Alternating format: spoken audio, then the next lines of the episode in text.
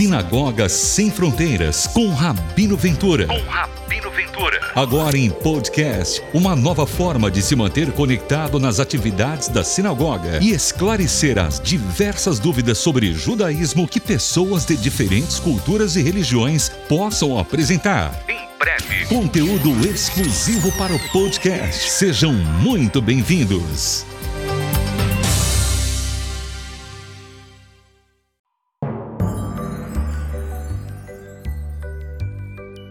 Shalom, shalom a todos, meus queridíssimos irmãos e irmãs.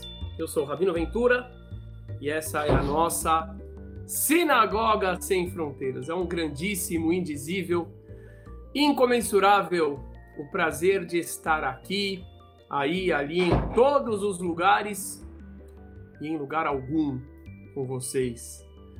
Fazendo, não somente falando, mas principalmente agindo por aquilo que é o mais importante para a humanidade, que é a criação de laços de amor, de sabedoria e trabalharmos todos, independente de religião, independente de ideologia política, independente de etnia ou de classe social, em prol do desenvolvimento de toda a humanidade. Essa é a nossa meta. Esta é a meta do judaísmo. E esse é o objetivo do nosso canal. Sejam muito bem-vindos, meus queridíssimos. E hoje nós vamos falar sobre um tema extremamente interessante e importante. Quem somos nós, os judeus? E de uma forma mais específica no que nós acreditamos. Ok? Existe um fenômeno, um fenômeno desagradável que acompanha a nós judeus durante a nossa bitrimilenar história, que é o fenômeno do antissemitismo. O que é o antissemitismo? O antissemitismo é o ódio aos judeus. É verdade que, conforme eu expliquei no vídeo anterior dessa série, o termo semita também se aplica aos árabes, porém, historicamente falando, esta discriminação, esse ódio, chamado de antissemitismo, ele sempre foi voltado aos judeus. Porém, eu costumo dizer o seguinte, que não adianta eu simplesmente ficar demonstrando meu incômodo perante o antissemitismo. Não adianta eu ficar incomodado com o preconceito se eu não me apresento. Se eu não permito para as pessoas criarem um bom conceito e real a meu respeito. E é por isso que dentro da nossa atuação, do nosso trabalho aqui no Brasil, com todas as nossas 25, eu acho que já temos 26 ou 27 comunidades em mais de 20 estados no Brasil. Trabalhamos. É nessa direção. É na direção de acolhermos, na direção de ensinarmos, de dialogarmos e de trabalharmos para que haja um conhecimento. Não somente um conhecimento, mas principalmente para que haja uma troca, uma soma de valores positivos entre todos os membros da sociedade brasileira, de modo que a gente possa fazer parte daqueles que constroem um presente e um futuro melhor. Então vamos começar o nosso conteúdo. Em primeiro lugar, mais uma coisinha muito importante antes de começarem, eu quero dizer para vocês que essa história por incrível que pareça, por incrível que pareça, essa não é uma história que pertence somente aos 100, 120 mil judeus de berço aqui no Brasil. Essa história é a história dos ancestrais judeus de dezenas de milhões de brasileiros brasileiros que foram criados dentro do cristianismo, que não sabem que cinco gerações atrás, há seis, sete gerações atrás, seus ancestrais eram judeus, praticavam o judaísmo, porém foram proibidos pela Inquisição, que era um departamento da Igreja Católica Apostólica Romana de Portugal, foram proibidos, foram privados de exercer a sua cultura espiritual e de cumprir os preceitos da Torá e de se identificarem como judeus. Mas hoje, que nós temos a possibilidade, a oportunidade para as pessoas descobrirem as suas origens, junto com isso, é muito importante a gente trazer também o conceito espiritual, cultural para o Brasil, que é o país que tem o maior número de descendentes de judeus no planeta. Brasil, alguns estimam ter cerca de 40 milhões de descendentes. Israel tem 10 milhões de habitantes, mais do que nos Estados Unidos, inclusive. Ok? Então, essa mensagem é para você também. Ela faz parte da história também dos seus ancestrais. Ok? Vamos em frente então. Por falar nisso, certa vez, já entrando no nosso assunto, no que, que os judeus acreditam, minha esposa, minha querida esposa, Jaqueline, nós chegamos lá em Salvador. Nós fomos visitar os judeus da Bahia. Fomos para Ilhéus, Itabuna, Eunápolis. E hoje nós temos a nossa comunidade em Salvador, da Sinagoga Sem Fronteiras. E aí a gente saiu do aeroporto e pegamos um táxi. E aí o taxista me olhou, me mediu, olhou meu equipar e falou: hum, ah, ah, você é judeu. Aí eu falei assim: sim, eu sou judeu. Sou judeu. Aí ele falou: mas vocês não acreditam em Deus, não é verdade? Aí eu falei assim: como é que a gente não acredita em Deus? É óbvio que a gente acredita, acredita em Deus. Toda a nossa história, a nossa história começa com a relação do eterno de Deus com o pai do povo judeu, com Abraão. É assim que começa a nossa história. É a história de Abraão, Sara, Isaac, Rebeca, Jacó, Raquel, Leia, as doze tribos, José, Moisés, os irmãos, o rei Davi. Todos eles eram do nosso povo. Essa é a nossa história. Aí ele olhou, ele olhou para mim e falou assim: Ah, então vocês já acreditam em Deus? já acreditam em Deus. Aí ele falou: então já está melhorando. assim, já está melhorando. Eu falei, meu Deus do céu, que loucura. Que loucura. Como é que uma pessoa, um irmão cristão no caso, e não é a primeira vez, como é que ele pode supor que judeu é sinônimo de ateu. É sério isso. Tem muitos irmãos cristãos no Brasil que acham que judeu é sinônimo de ateu. Vou explicar por quê. Claro que a maioria dos cristãos não tem essa visão, mas existem muitos que têm. Vou explicar por quê, tá? Mas antes, a questão é a seguinte: para os irmãos cristãos, Deus tem três dimensões ou três diferentes manifestações ou três diferentes pessoas. Assim é para os irmãos cristãos, que é o Pai, o Filho e o Espírito Santo. Nós judeus não temos essa crença, ok? Muito bem. Então, para os cristãos, Jesus é Deus. Jesus, que é o Filho, é a mesma pessoa que o Pai, porém em uma manifestação diferente. Então, os irmãos cristãos vão perguntar para o padre: Mas, padre, eu não entendo isso. E ele vai explicar, ele vai dizer que é um mistério. Ok. O que, que acontece então para um irmão cristão desavisado quando ele ouve um judeu dizer que não acredita em Jesus? Ele fala: Bom, se Jesus, se Jesus é Deus e ele não acredita em Jesus, logo ele não acredita em Deus. Ok? Então isso é uma conclusão completamente errada. Até porque Jesus era judeu.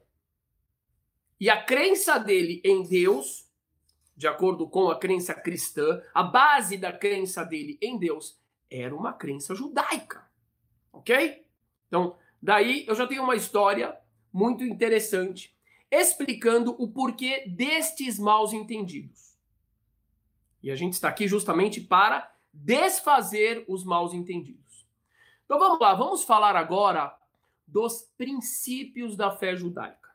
Ah, muitas pessoas estão dizendo, eu sei, o rabino vai falar dos 13 princípios de fé que o grande sábio de cerca de 800 anos atrás, Maimônides, trouxe. Eu digo não. Não vou falar de Maimônides, eu vou falar de um outro grande sábio que eu gosto demais dele, também gosto demais de Maimônides, é claro, chamado Rabino Yosef Albo. O Rabino Yosef Albo viveu há muitos séculos na Espanha e, inclusive, ele teve a triste missão de ter que debater religião com padres na época da maior intolerância religiosa da história, na frente dos reis. Então é claro que ele sempre tinha que ficar na defensiva e ele nunca podia, de alguma forma, acuar o padre com argumentos. Ele no máximo podia empatar. Tá aqui o livro dele, Rabi Yosef Albo. Tá? Livro muito maravilhoso, fantástico. Aqui no livro do Rav Yosef Albo, ele discorda de Maimônides ele diz assim: não, não existem 13 princípios de fé no judaísmo. Tudo aquilo que Maimônides fala é verdade. Mas não são princípios. Princípios existem somente três. Quais são? Primeiro, acreditar na existência de Deus. É o primeiro princípio. Nós, judeus, acreditamos na existência de Deus. Ok? Essa é a base da fé judaica. Segundo princípio, Torá minashamaim. O que, que significa isso? Nós acreditamos que a Torá, que as escrituras sagradas têm origem divina. Terceiro princípio, nós acreditamos que existe punição e existe recompensa pelos atos que nós fazemos aqui. Ok? Então são três princípios nos quais nós acreditamos. Primeiro, existência de Deus. Segundo, origem divina da lei da Torá, da Torá. E terceiro, recompensa e punição por nossos atos. Essa é a base da crença judaica, de acordo com o rabino Yosef Albo, e eu compreendo que é uma, uma definição extremamente boa, faz muito sentido. Então vamos lá, o que, que nós acreditamos a respeito de Deus? E tudo isso baseado nas escrituras sagradas, ok? Então vamos lá. Deus é onisciente. O que, que significa isso? sabe de tudo. Deus é onipresente, ou seja, está em todos os lugares. Deus é eterno, ou melhor, atemporal. Qual é a diferença entre eterno e atemporal? Eterno significa alguém que existe dentro do conceito de tempo, porém sempre existiu. Atemporal significa alguém que está acima do conceito do tempo. E eu gosto dessa definição, até porque Deus é o criador do tempo. Ok? Que mais? Deus é bom e Deus é justo. Essas são as definições a respeito de Deus para os judeus. Então nós acreditamos em Deus como único. De acordo com o judaísmo, Deus não tem partes, Deus não tem sócios, não acreditamos na trindade, não acreditamos que Deus é três, nem dois. Deus é uma unidade absoluta. Eterno, onisciente, onipresente, atemporal, bom e justo. Criador de toda a humanidade. E a relação da humanidade para com esse Deus, para nós judeus, é que ele criou a todos os seres humanos. Todos. A sua imagem e semelhança. E o que é imagem e semelhança é conceitual. É livre-arbítrio, é ter sabedoria, é ter amor. Segundo item. Torá min ha-shamay. Torá dos céus. O que, que significa isso? E aqui, quero fazer um DR com muitos irmãos cristãos. Eu sempre ressalto isso. Quando eu falo irmãos cristãos, eu estou falando do fundo do coração, porque para mim, os cristãos são meus irmãos. Mesma coisa, irmãos muçulmanos, irmãos ateus. Irmãos ateus? Sim. Por quê? Porque são filhos do mesmo pai. ok? Então eu vou falar algo aqui que vai desfazer muito mal entendido com os nossos irmãos cristãos. Quando agora estou no item Torá Minashamai, uma Torá, uma lei, os preceitos, os ensinamentos espirituais e legais da Torá, os mandamentos têm origem divina.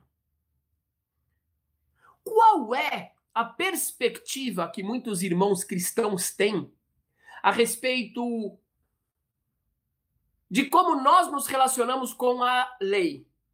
Então, os irmãos cristãos pensam assim: a lei foi dada para os judeus para salvação dos judeus. Salvação da onde?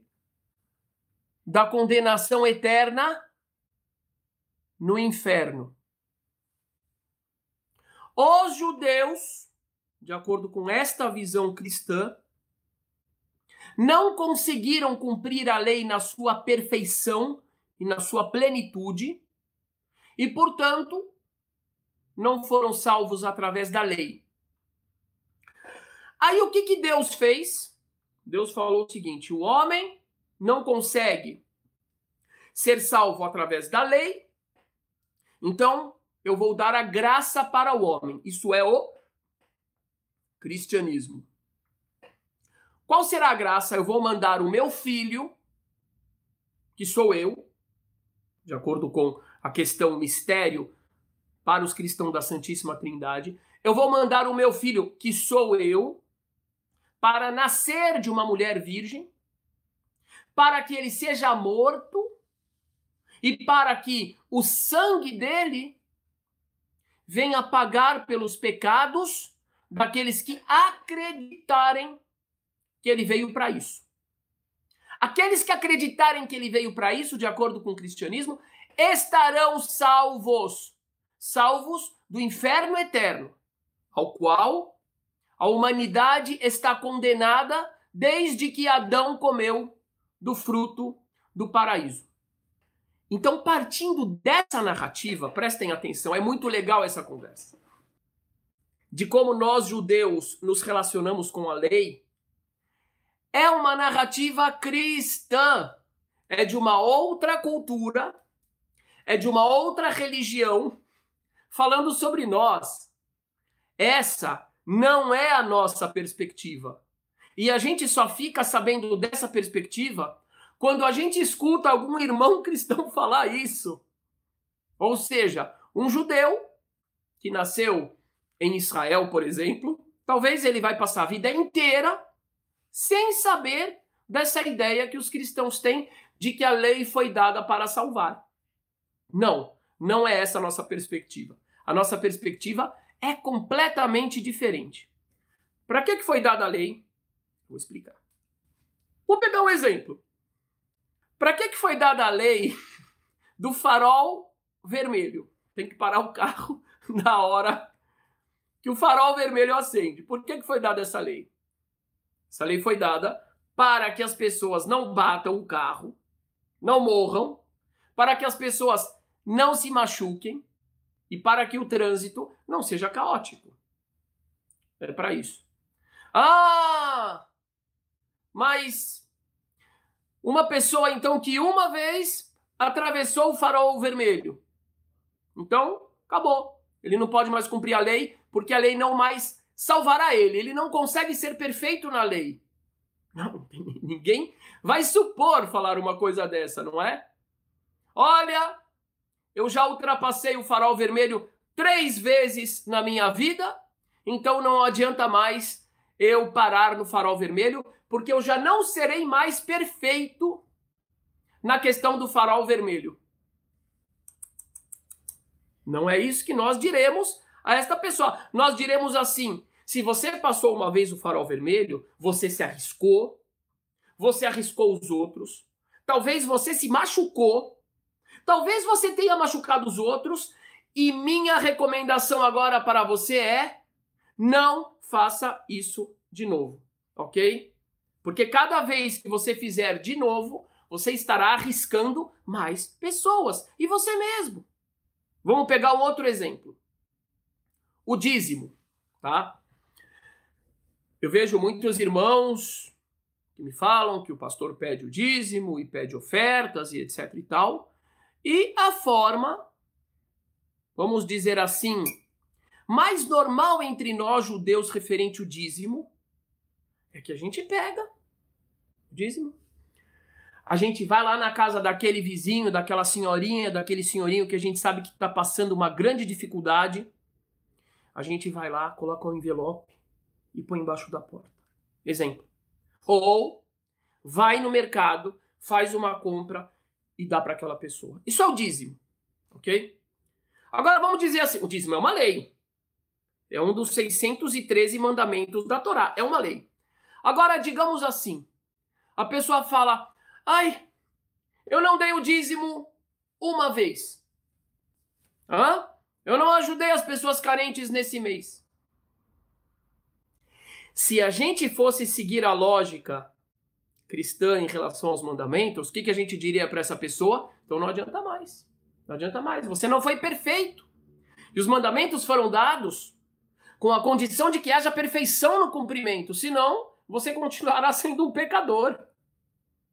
Mas essa não é a nossa visão. A nossa visão é assim: ok, você não deu, agora dê. Ou seja, o foco dos mandamentos não está no erro.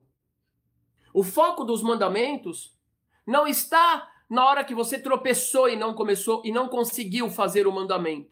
Acontece. O foco dos mandamentos está na virtude de quando você cumpre o mandamento. Porque, imaginem só, vamos tirar os mandamentos então. Não tem mais honrar o pai e a mãe. Não tem mais ajudar os carentes. Não tem mais não roubar, não matar, etc, etc, etc. Então, o grande objetivo dos preceitos no judaísmo são a edificação do ser humano, o aperfeiçoamento do ser humano e principalmente do ser humano dentro de um coletivo chamado comunidade.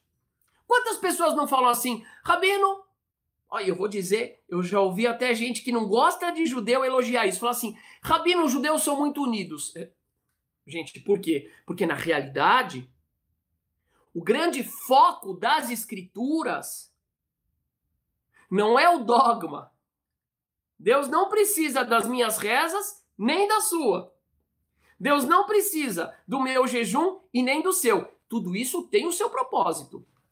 Mas, de acordo com as escrituras sagradas, o grande objetivo é a elevação, o engrandecimento dos filhos de Deus, que somos nós.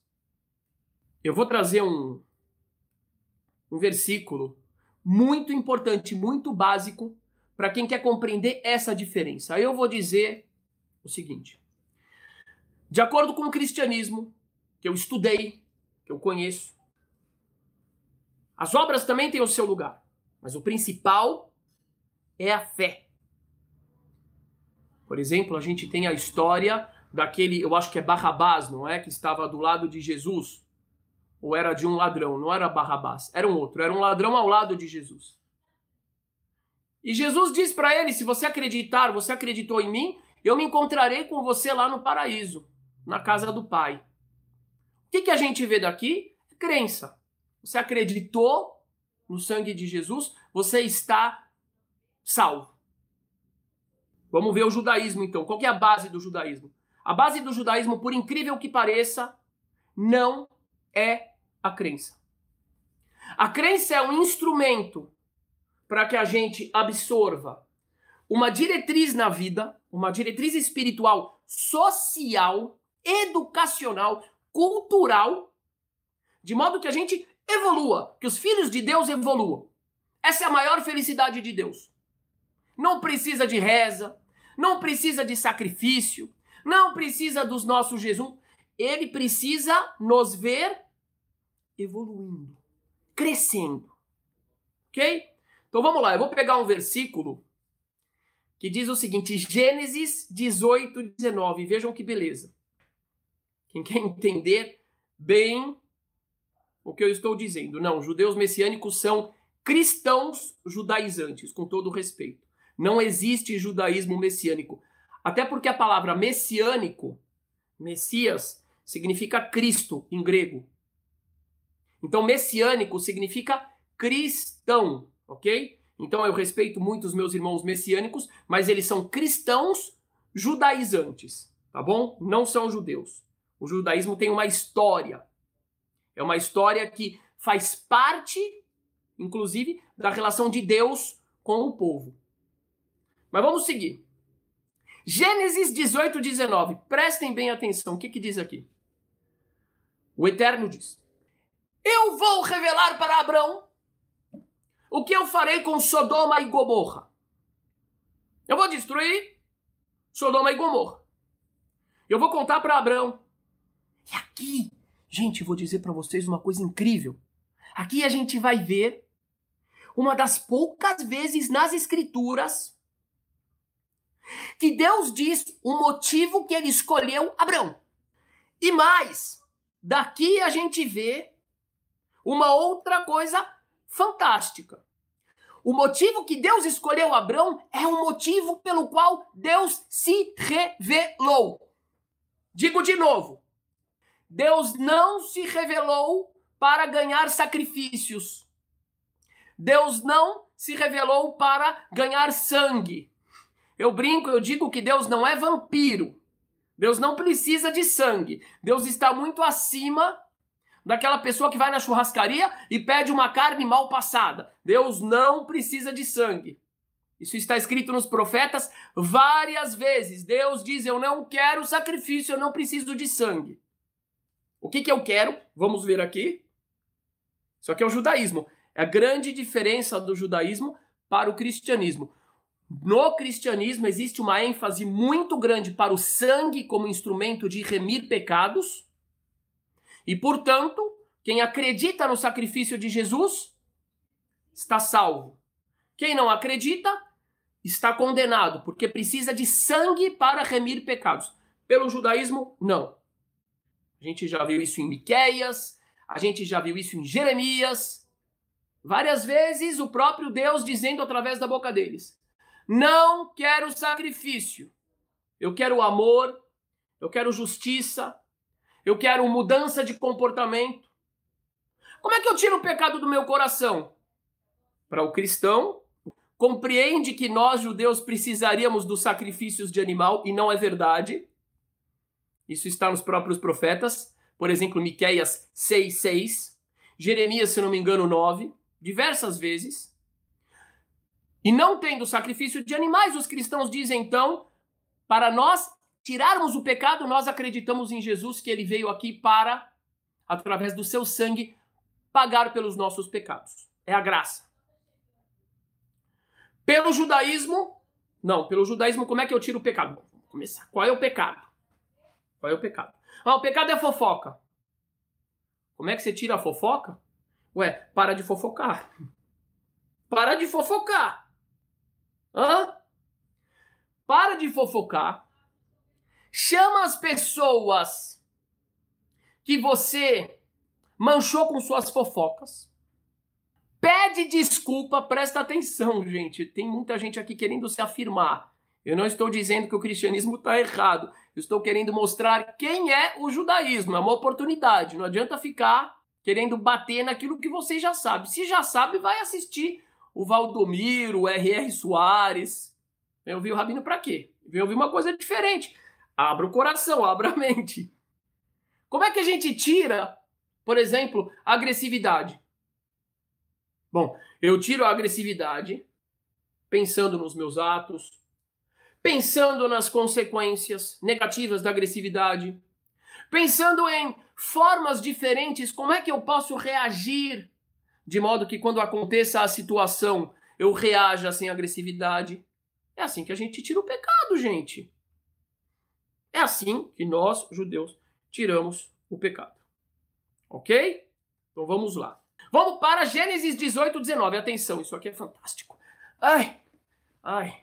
Porque eu o tenho conhecido, diz Deus a respeito de Abraão. Ki yedativ leman asher yetzavet banav. Porque eu me conheci, ou eu me fiz conhecer para Abraão, porque ele educará os seus filhos e a sua casa depois dele, Veshamru Derech Adonai, para que eles guardem o caminho de Deus. Uau, uau, uau, uau, uau, é agora! Qual é o caminho de Deus? Não é a religiosidade e o dogma, como muitos irmãos têm essa questão de acreditar no sacrifício, o sangue, o rito, a morte, o sangue, o rito, a morte. Não. Não é isso. Ele diz que o caminho de Deus é Laasot Tzedakah umishpat. Duas palavrinhas que elas vão de Gênesis até os Salmos, até os últimos versículos da Bíblia. O caminho de Deus diz, Gênesis 18, 19, fazer justiça e agir com fraternidade, amor e justiça. Por isso que Deus escolheu Abraão. Não é porque Abraão ia saber versículos de cor. Não é porque Abraão ia fazer sacrifícios. Porque ele ia derramar sangues. Não é porque Abraão seria um salmista que ficaria louvando o dia inteiro. E nem um jeju, jejumista que faria jejuns toda hora. Mas é porque ele seria um educador. Abraão era um educador. Então, no judaísmo, ao invés de vermos Deus como alguém que condena uma pessoa pelo mínimo deslize, se ele estiver debaixo da lei, mandando ele ou permitindo. Já estou respondendo aqui um argumento famoso. Mandando ou permitindo que pessoas entrem, adentrem o inferno eterno. Não, pelo judaísmo não é assim. Pelo judaísmo, Deus é um educador. Então isso aqui é maravilhoso. Aqui nós temos o fio da meada para aqueles que querem compreender o que é a fé judaica. Nós acreditamos no quê? Já falei, primeiro ponto, acreditamos no Deus eterno, onipresente, onisciente, bom, justo, criador, pai de todos os seres humanos.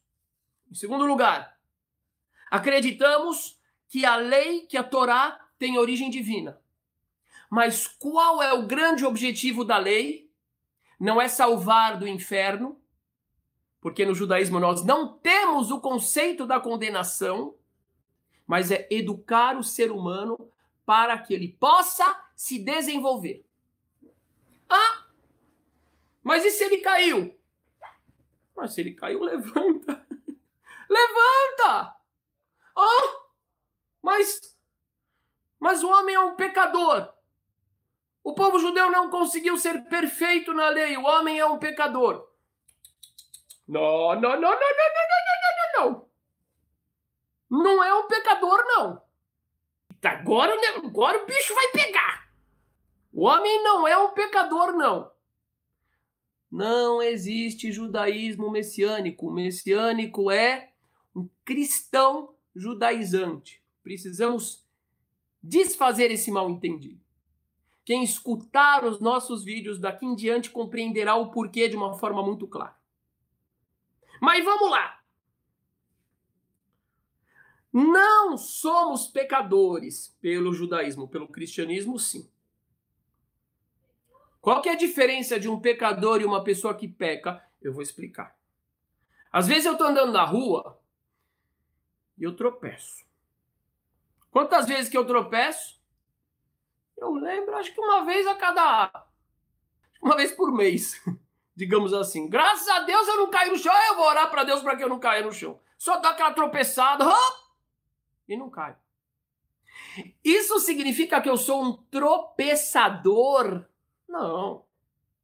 Não sou um tropeçador. Eu tropeço de vez em quando. Mas entre um tropeço e outro, eu tenho milhões de passos que não são tropeço. Por que tanto foco no erro? Eu peco, eu peco. Mas deixa eu ver o que, que eu fiz hoje. Vamos ver o que, que eu fiz hoje. Puxa vida, hoje. Eu tô dando essa aula. Hoje eu. Puxa vida, eu dei outras aulas, eu edifiquei vidas. Hoje eu e um monte de gente, um monte, toda a grande maioria de vocês é a mesma coisa. Sabe? Quantos de vocês não lavaram a louça para a família, não cozinharam para a família, não atenderam o telefone e conversaram com uma pessoa que estava triste e deprimida? Quantos de vocês não deram uma caridade para alguém? Muitos. Quantas vezes a maioria de nós fofocou hoje? Eu imagino que a grande maioria. Tem os fofoqueiros profissional. Mas eu acredito que a grande maioria das pessoas, se for ver dentro de todo o universo de ações, a fofoca foi uma coisa menor. Isso é um ser humano normal. Ah, você já agrediu alguém? Já, já agredi. Quantas vezes? Poucas. Então eu não sou um agressor. Então eu não sou um fofoqueiro. Tem gente que é fofoqueiro e agressor. Mas a grande maioria dos filhos de Deus, a grande maioria dos filhos de Deus, não são agressores e não são fofoqueiros e não são pecadores. Pecam. Igual. Às vezes tropeçam. Não são tropeçadores. Vou pegar um outro exemplo legal. Agora vai ficar legal mesmo. Eu vou perguntar para vocês e eu quero a resposta. Quem aqui já ficou doente? Pronto, agora, agora vai ser bom. Quem aqui já ficou doente? Alguém já ficou doente? Nunca? Mentira! Mentira! Pronto, eu, eu, vamos lá, mais eu. Então o que, que eu vou dizer para vocês? Ah, então vocês são doentes. Vocês são doentes. Por quê? Porque já ficou doente. Não. Não é? A mesma coisa. Não é porque a pessoa fica doente uma vez, duas vezes por ano, que ela é doente. Entende? Então a visão do judaísmo tendo Deus como um educador, o educador já parte de qual princípio, minha gente? O educador parte do princípio de que a pessoa que está sendo educada é imperfeita. E, portanto, ela precisa evoluir. Então, ela vai errar, ela vai tropeçar e ela vai levantar. O grande objetivo do educador é o fim. Será que essa pessoa vai sair daqui dessa realidade mais edificada do que ela entrou? Entendem a grande diferença? Então, a partir de agora, os irmãos cristãos que sempre ouviram falar que para nós a lei veio para salvar e que já que nós não conseguimos ser perfeitos no cumprimento da lei, então não fomos salvos. Eu entendo a perspectiva, mas essa é a visão cristã, é a leitura cristã da nossa realidade. A nossa cultura absolutamente não tem nada a ver. Nem com essa ideia de que o ser humano nasce condenado, nem com essa ideia de que Deus precisa de sangue, seja de animais, seja de pessoas, seja de Messias, para remir pecados, mas sim com a ideia de que Deus é um grande, grande, grande, grande, grande educador. E como educador, ele parte do princípio de que o educando precisa melhorar. Não é perfeito. E que, portanto, ele vai errar. Então, errar não quebra as regras do jogo, faz parte das regras do jogo. O que mais que tem nessa lei? Torá divina dos céus. Então já compreendemos que a Torá não vem para nos salvar do inferno. A Torá simplesmente vem, as leis vêm para que a gente possa viver em sociedade. A mesma coisa, exatamente a mesma coisa. Em vários aspectos. Imagina só, alguém chegar nas eleições e falar: a Constituição brasileira veio para salvar as pessoas do inferno. Quem deixar de cumprir um item da Constituição brasileira será condenado ao inferno. É mais ou menos assim que a gente vê a leitura cristão, cristã das nossas escrituras. As nossas escrituras, a lei foi dada igual à Constituição do Brasil, para reger a vida do povo, para que o povo consiga viver em paz, para que o povo consiga viver de forma civilizada. E não é porque uma pessoa ultrapassou o farol que agora não adianta mais ele ter a lei do farol. Não. Continua com a mesma importância. Ok? Vamos lá. Uma outra coisa extremamente importante é a seguinte: vamos falar então das leis rituais.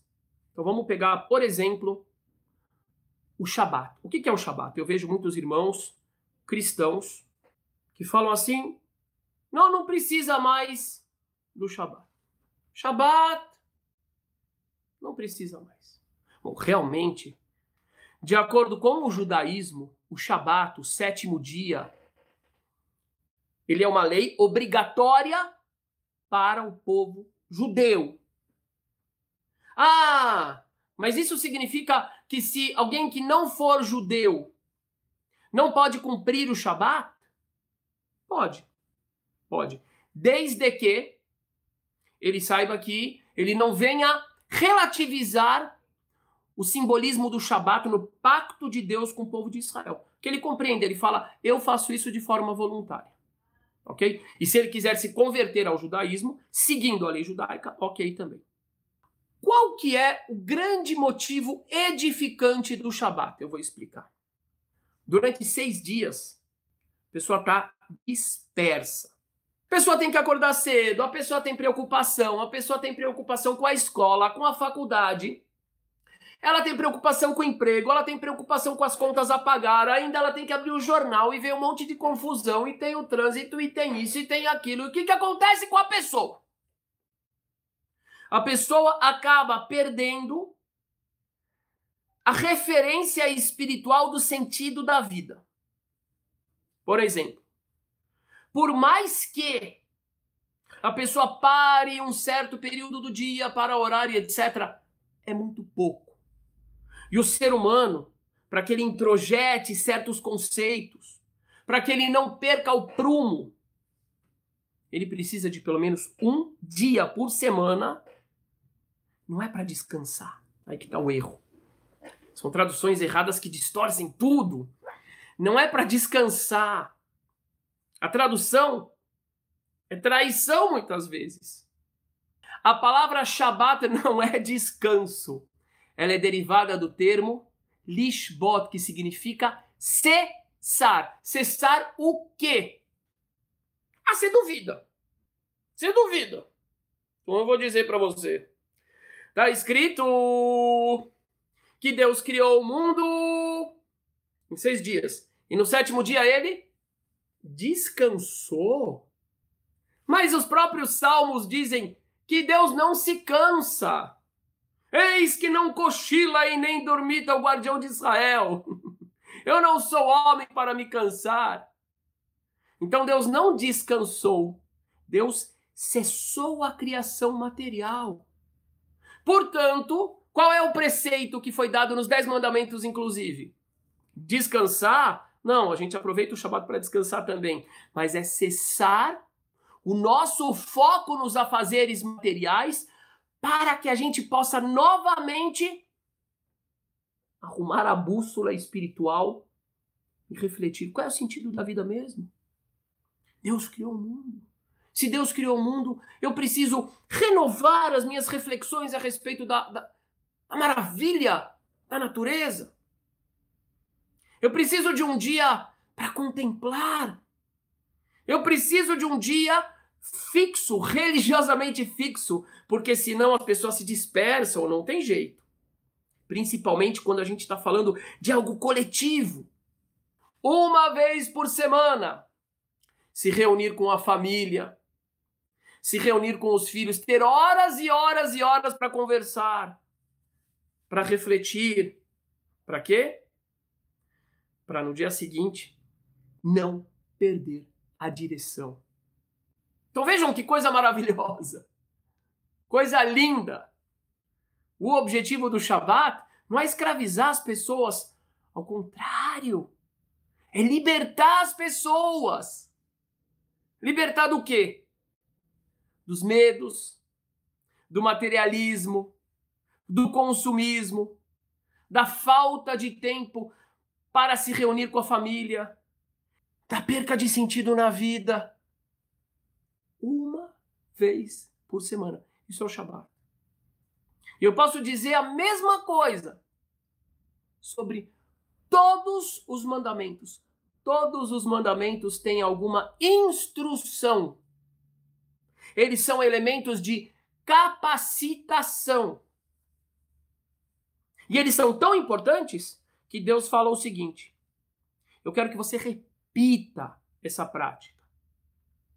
Porque junto com essa prática vem um sentido, vem uma ética, vem um ensinamento, de modo que a cada passo que você der, a cada movimento que você der, esse movimento e esse passo, esse horário, essa estação do ano, traga consigo uma memória histórica, espiritual, cultural, que te promova como filho de Deus.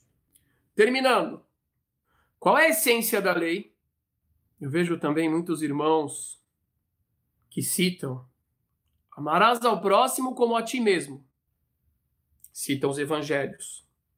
Eu já vi, por exemplo, gente, desculpa, tem cristãos de todos os tipos e tem muitos cristãos que sabem o que eu vou dizer agora. Mas eu estou falando daqueles que se dirigem contra nós com preconceito, por exemplo. Então tem cristãos que falam: "Não, porque está escrito nos evangelhos amarás ao próximo como a ti mesmo". E vocês judeus não têm isso. Vocês só têm a, a, dura lex, a lei dura e fria. Tudo uma releitura diferente da nossa original.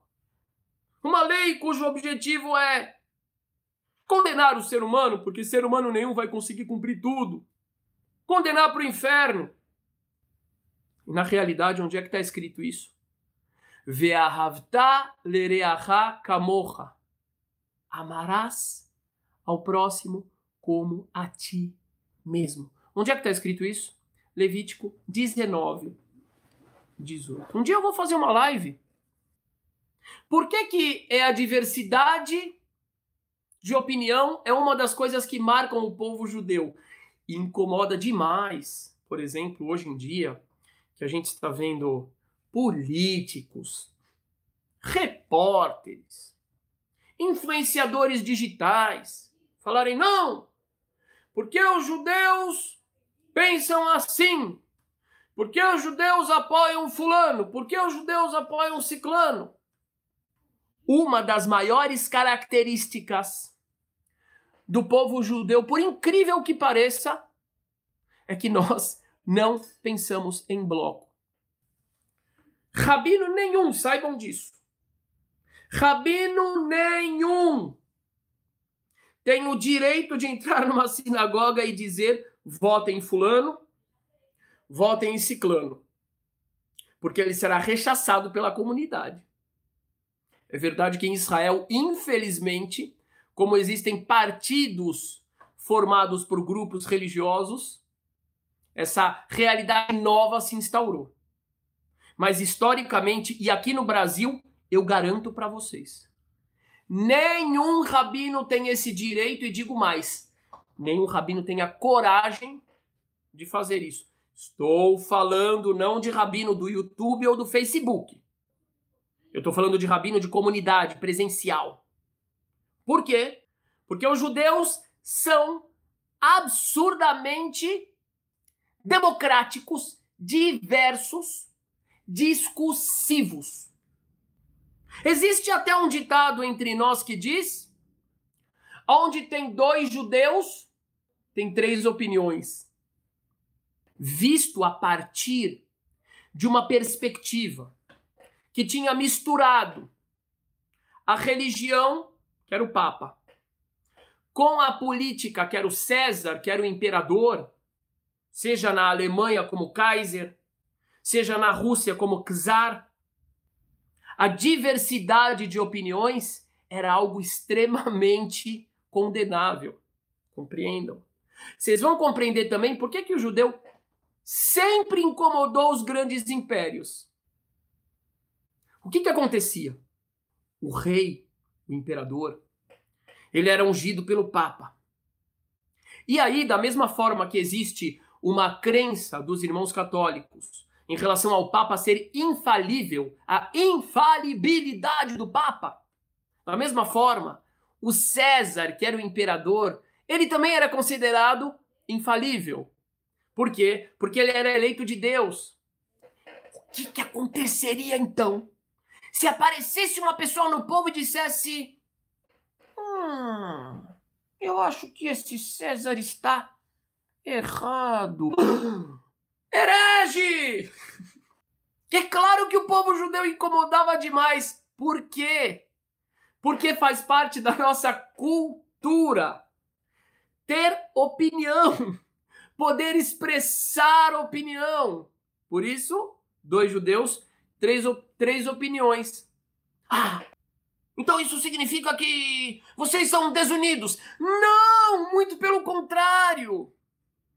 Isso significa que a nossa união é tão grande que a gente continua como povo há 3.500 anos, não a despeito, não apesar de termos várias opiniões, mas justamente porque a gente se permite ter essa diversidade sem romper os laços. E de onde que a gente aprende isso? É bíblico. essa característica do povo judeu é bíblica. De onde a gente vê que ela é bíblica? Quando Deus fala: Destruirei Sodoma e Gomorra. São duas cidades perversas e pecadoras. Raim Hataim. Aí ele vai lá e ele conta para Abraão: Abraão, vem cá, deixa eu te contar. Tem duas cidades muito pecadoras. Eu vou destruir essas cidades. Por que, que vocês acham que Deus está contando isso para Abraão? Eu vou revelar para vocês, porque Deus é educador, gente. Deus não é um carrasco que fica ali olhando inferno, paraíso. Me deu sangue, vai para o paraíso. Não deu sangue, vai para o inferno. Deus é educador. Deus estava provocando Abraão porque ele queria ver qual seria a reação de Abraão. Qual foi a reação de Abraão? E é daí que vem essa postura opinativa dos judeus. É bíblico. É cultural. Não é só religião. Você não queria me conhecer? Não queria conhecer os judeus de verdade? Fora do estereótipo? É isso. É bíblico. Deus provocou Abraão. E Abraão aceitou o desafio. E Abraão disse: Ashofet kol haaretz lo yaseh mishpat O juiz da terra não fará justiça. Oh, Deus me livre, o senhor, o senhor fazendo uma coisa dessas, vai matar, vai matar o bom junto com o mal. Deus gosta de Abraão.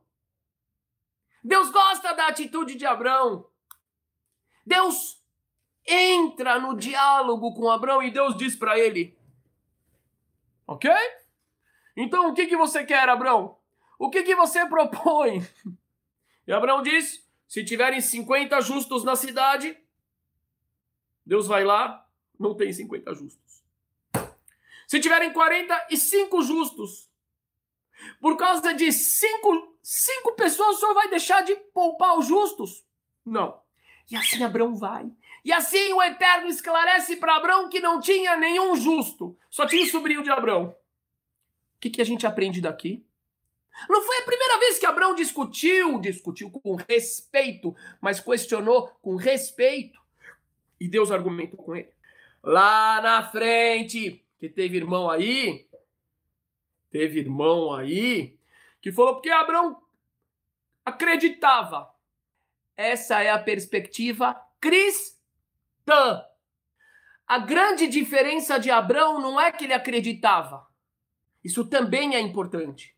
A grande diferença de Abraão, e aí está a grande diferença do judaísmo para o cristianismo, é que quando ele tinha uma questão, ele não fingia que não tinha dúvida. Ele questionava. Isso é o judaísmo. Vamos falar um, um, amigo. Porque Abraão é chamado de amigo, gente. Abraão é chamado de amigo de Deus lá em Isaías.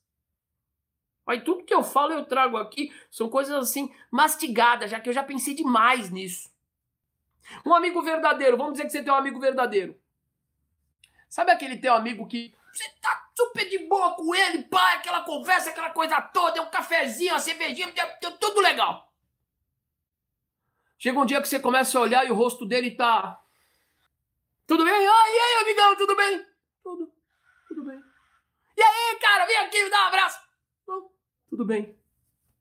Como é que vocês se sentem quando um amigo age dessa forma?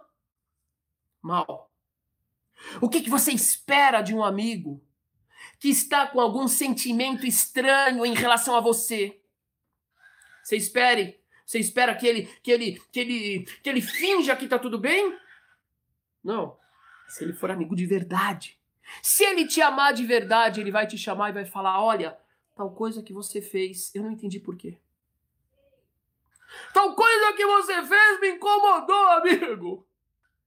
Assim é com Deus, e esse é o exemplo que nós judeus temos. A maior expressão da amizade que uma pessoa pode ter pela outra não é quando tá tudo bem. Não é quando tá todo mundo cantando e o seu time fez uma goleada sobre o outro time. Não é quando acabou o ano e tá todo mundo pulando. Quando tá tudo bem, quando tá tudo fácil, você abraça até o, o, o estranho que você nunca viu na tua vida e sai pulando com ele igual num gol do Corinthians. O verdadeiro amor ele é demonstrado quando?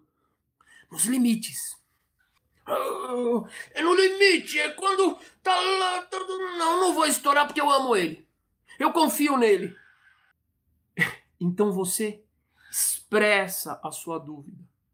Você é sincero com quem você ama. Você não finge que tem certeza quando você não tem. Mesma coisa Moisés.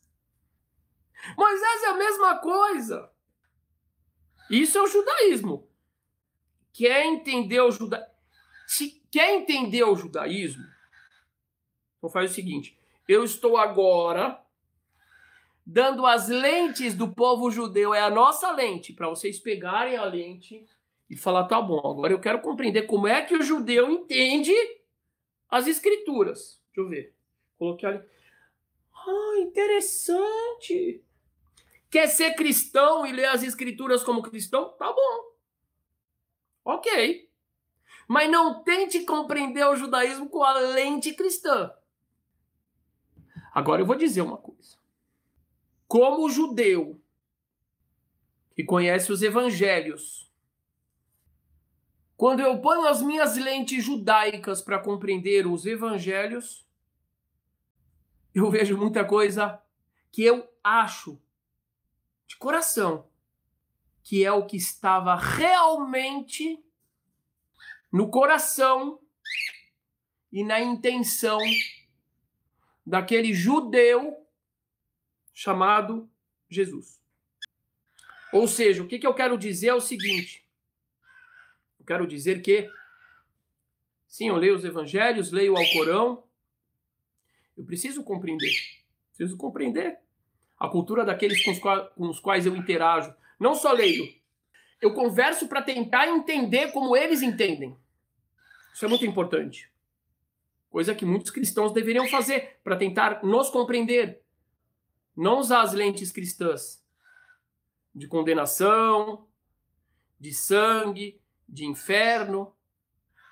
Não são as nossas lentes. Sobre uma visão judaica a respeito do que Jesus realmente tinha em mente, vai ficar para outro dia, para uma outra live. Eu acho que ela vai ser histórica. Histórica. E de verdade, eu acho que ela vai fazer bem para muita gente. Vai resolver muita contradição interna, muito vácuo. Mas vamos lá, porque eu preciso terminar. O que que nós judeus. Então, vamos lá de novo, tá? Acreditar em Deus. Isso é base do judaísmo. Nós acreditamos em Deus. Estou falando do judaísmo como fé. Existem judeus, por exemplo, que não cumprem, que não acreditam. Existe, porque ser judeu, isso vai ficar para uma outra transmissão. Também é fazer parte de um povo. Ok? Mas aqui eu estou falando da fé. Essa é a fé judaica. Ok? Existe judeu que não acredita e que não pratica. A fé judaica acreditar que existe um Deus. Um Deus que não tem parceiros, que não tem partes, que não tem trindade e nem dualidade. É um, é uno, é único. É eterno, onipresente, onisciente, bom, justo, pai e criador de todos os seres humanos. Tudo vem dele, tudo vem dele. Inclusive o mal como instrumento para a evolução humana. E não temos a dualidade que os irmãos cristãos têm em relação a Satanás como opositor de Deus. Vou trazer um versículo porque essa parte aqui é extremamente importante. Abram, tá? Isaías 45. Aqui a gente tem uma diferença extremamente importante. Eu vejo muitos irmãos cristãos dizendo: ah, a pessoa está doente, a pessoa está com câncer, Deus nos livre, a pessoa está com isso, está com aquilo, isso é coisa de Satanás. E no judaísmo, não.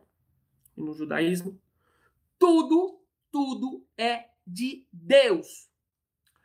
A dificuldade, claro, muitas vezes é do próprio homem.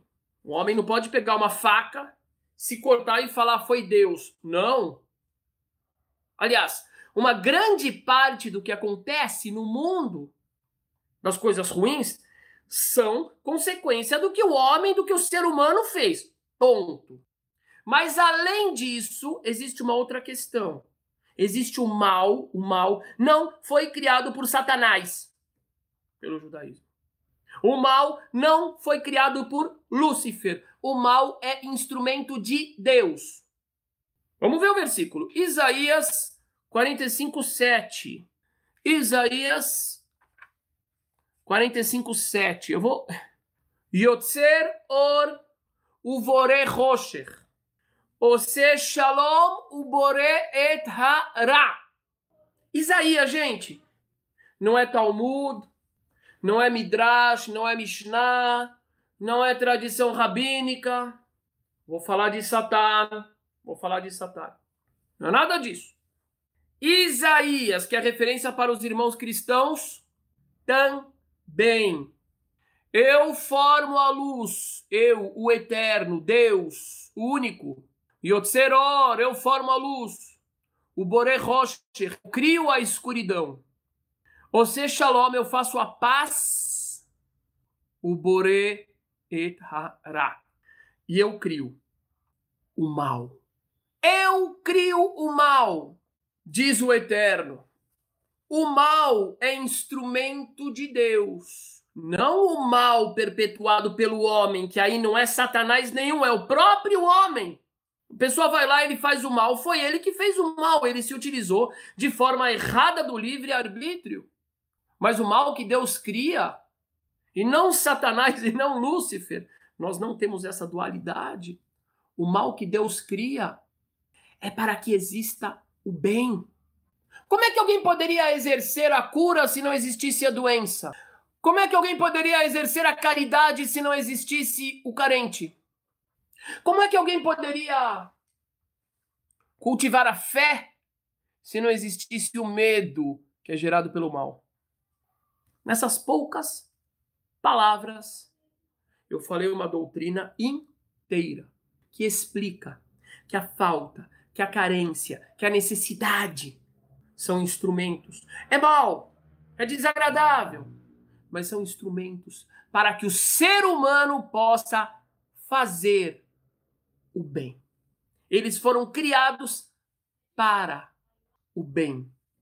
Por isso, nós judeus não dizemos que é coisa de Satanás e de Lúcifer. Antes de mais nada, nós olhamos para nós mesmos. Como é que eu estou? Qual é a minha responsabilidade no meu erro? Me envolvi com pessoas erradas, cultivei comportamentos errados, deixei de estudar, deixei de trabalhar, fui desonesto, fui promíscuo. Primeira coisa sou eu. E quando nós percebemos o nosso erro, nós devemos consertar. Não é nem sangue e nem criticar o capeta nem diabo. Somos nós. Agora, existem algumas situações onde nós olhamos e falamos: não, isso aqui é de Deus. Mas é mal. Às vezes Deus apaga a luz para que o homem acenda. Porque se Deus não apagasse a luz, o homem nunca acenderia a luz. E o grande objetivo de Deus na criação é essa grande novidade. É esse ser híbrido essa mistura de anjo com crocodilo. Anjo porque tem alma de anjo espiritual. E crocodilo porque nós somos carne, instinto, dentes. A grande novidade, a grande felicidade de Deus é ver os seus filhos acendendo a luz. E é por isso que ele criou as trevas para que a gente tenha o prazer a virtude, a experiência divina de acendermos a luz. Isso é parte importantíssima da compreensão para aqueles que querem nos conhecer, o que, que é o judeu, como o judeu de fato pensa. Nós não temos a dualidade Deus e diabo. Nós não temos a crença no sangue como necessidade para expiar pecado. Para nós, o Messias será um canal de transmissão do conteúdo divino. O foco nunca será o Messias, o foco de Deus é o homem, o desenvolvimento humano, é o desenvolvimento, é a revelação da dimensão divina do ser humano. Concluindo, para nós judeus, a Torá, a lei, foi dada por um Deus perfeito para criaturas imperfeitas, que no meio do processo educativo, como qualquer criança, qualquer adolescente, qualquer educando erra, mas que tenha como foco a evolução. Eu quero finalmente me apresentar. Prazer, eu sou judeu. Eu sou o judeu. Eu quero dizer para vocês que essa apresentação é muito importante. Ela vem resolver algumas questões históricas relacionadas com não somente com o antissemitismo, mas principalmente com a falta de compreensão entre irmãos cristãos e judeus. E quando eu falo judeu, estou falando judeu, não cristão judaizante, com todo respeito. Nós precisamos nos entender, porque nós todos temos uma missão. E eu costumo dizer o seguinte: a grande maioria das pessoas que dizem não gostar de mim porque eu sou judeu, não me odeiam. Elas odeiam um judeu imaginário que elas imaginaram. E para que esse ódio se neutralize e quem sabe se transforme em amor, eu preciso, de uma vez por todas, derrubar as muralhas do gueto mental. Eu preciso abrir as portas, não somente da minha sinagoga que está aberta, que estão abertas para todos, a sinagoga sem fronteiras está aberta para todos que vierem com respeito, com carinho, não importa a religião, tenham respeito, mas principalmente as portas do meu coração, da minha alma, da forma como a gente enxerga Deus, as Escrituras. Peço a todos que curtam o nosso canal, que curtam as nossas páginas do Facebook da Sinagoga Sem Fronteiras, do Instagram, Rabino Underline Ventura, e a todos aqueles que querem se aprofundar através das lentes judaicas nas escrituras sagradas, conhecer os segredos das escrituras, as chaves dos segredos espirituais com as nossas lentes. Vem. Entrar no site sinagogasemfronteiras.com.br. Vem conhecer um pouquinho mais sobre a nossa atuação. Grandíssimo, grandíssimo abraço. Que Deus abençoe a todos, independente da fé ou da falta de fé, da origem, da etnia, da ideologia política ou da condição social. No eterno somos um. Um grande beijo no coração e na alma de vocês.